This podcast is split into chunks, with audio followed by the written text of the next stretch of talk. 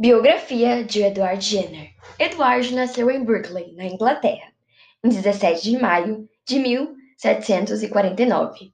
Formou-se em medicina em Londres e realizou experimentos relativos à varíola, que era uma doença que matava 400 mil pessoas por ano. Edward Jenner observou que as pessoas que ordenhavam vacas pegavam a mesma doença da vaca, mas de forma leve.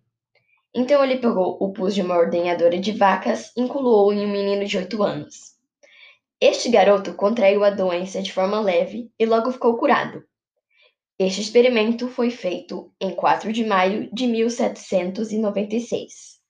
Logo após o menino ter se curado da forma branda da doença, Jenner o infectou com pus da forma grave e humana da doença. O menino não contraiu a doença. Isso significava que o garoto estava imune à varíola. Estava descoberta a primeira vacina do mundo. A partir dos seus estudos e artigos, o cientista ficou famoso mundialmente por ter inventado a vacina. Em 25 de janeiro de 1823, após ter dois AVCs, Edward Jenner veio a falecer aos 73 anos na cidade natal, onde até hoje existe um museu com seu nome.